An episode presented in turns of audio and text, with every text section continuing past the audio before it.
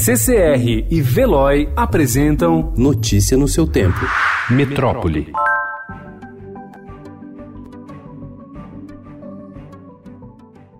O número de mortes pelo novo coronavírus na China chegou a 17, além de 540 infectados, e a doença causou alerta pela primeira vez do Brasil ontem. O governo de Minas reportou uma possível infecção de uma brasileira que viajou ao país asiático, mas logo após o anúncio, o Ministério da Saúde contestou o informe sob o argumento de que a paciente não se enquadra na definição de casos suspeitos da Organização Mundial da Saúde.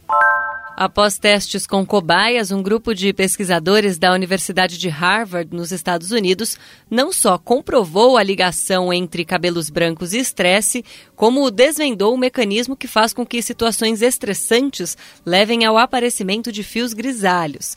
Segundo o estudo, que teve a participação de um pesquisador brasileiro, o estresse interfere no processo de produção das células responsáveis pela pigmentação dos cabelos. A Agência Nacional de Vigilância Sanitária aprovou ontem regras mais simples para importar produtos medicinais à base de canabidiol, substância derivada da planta da maconha. O objetivo é reduzir o tempo médio de análise dos processos de liberação das importações apresentados por pacientes, que hoje é de 75 dias.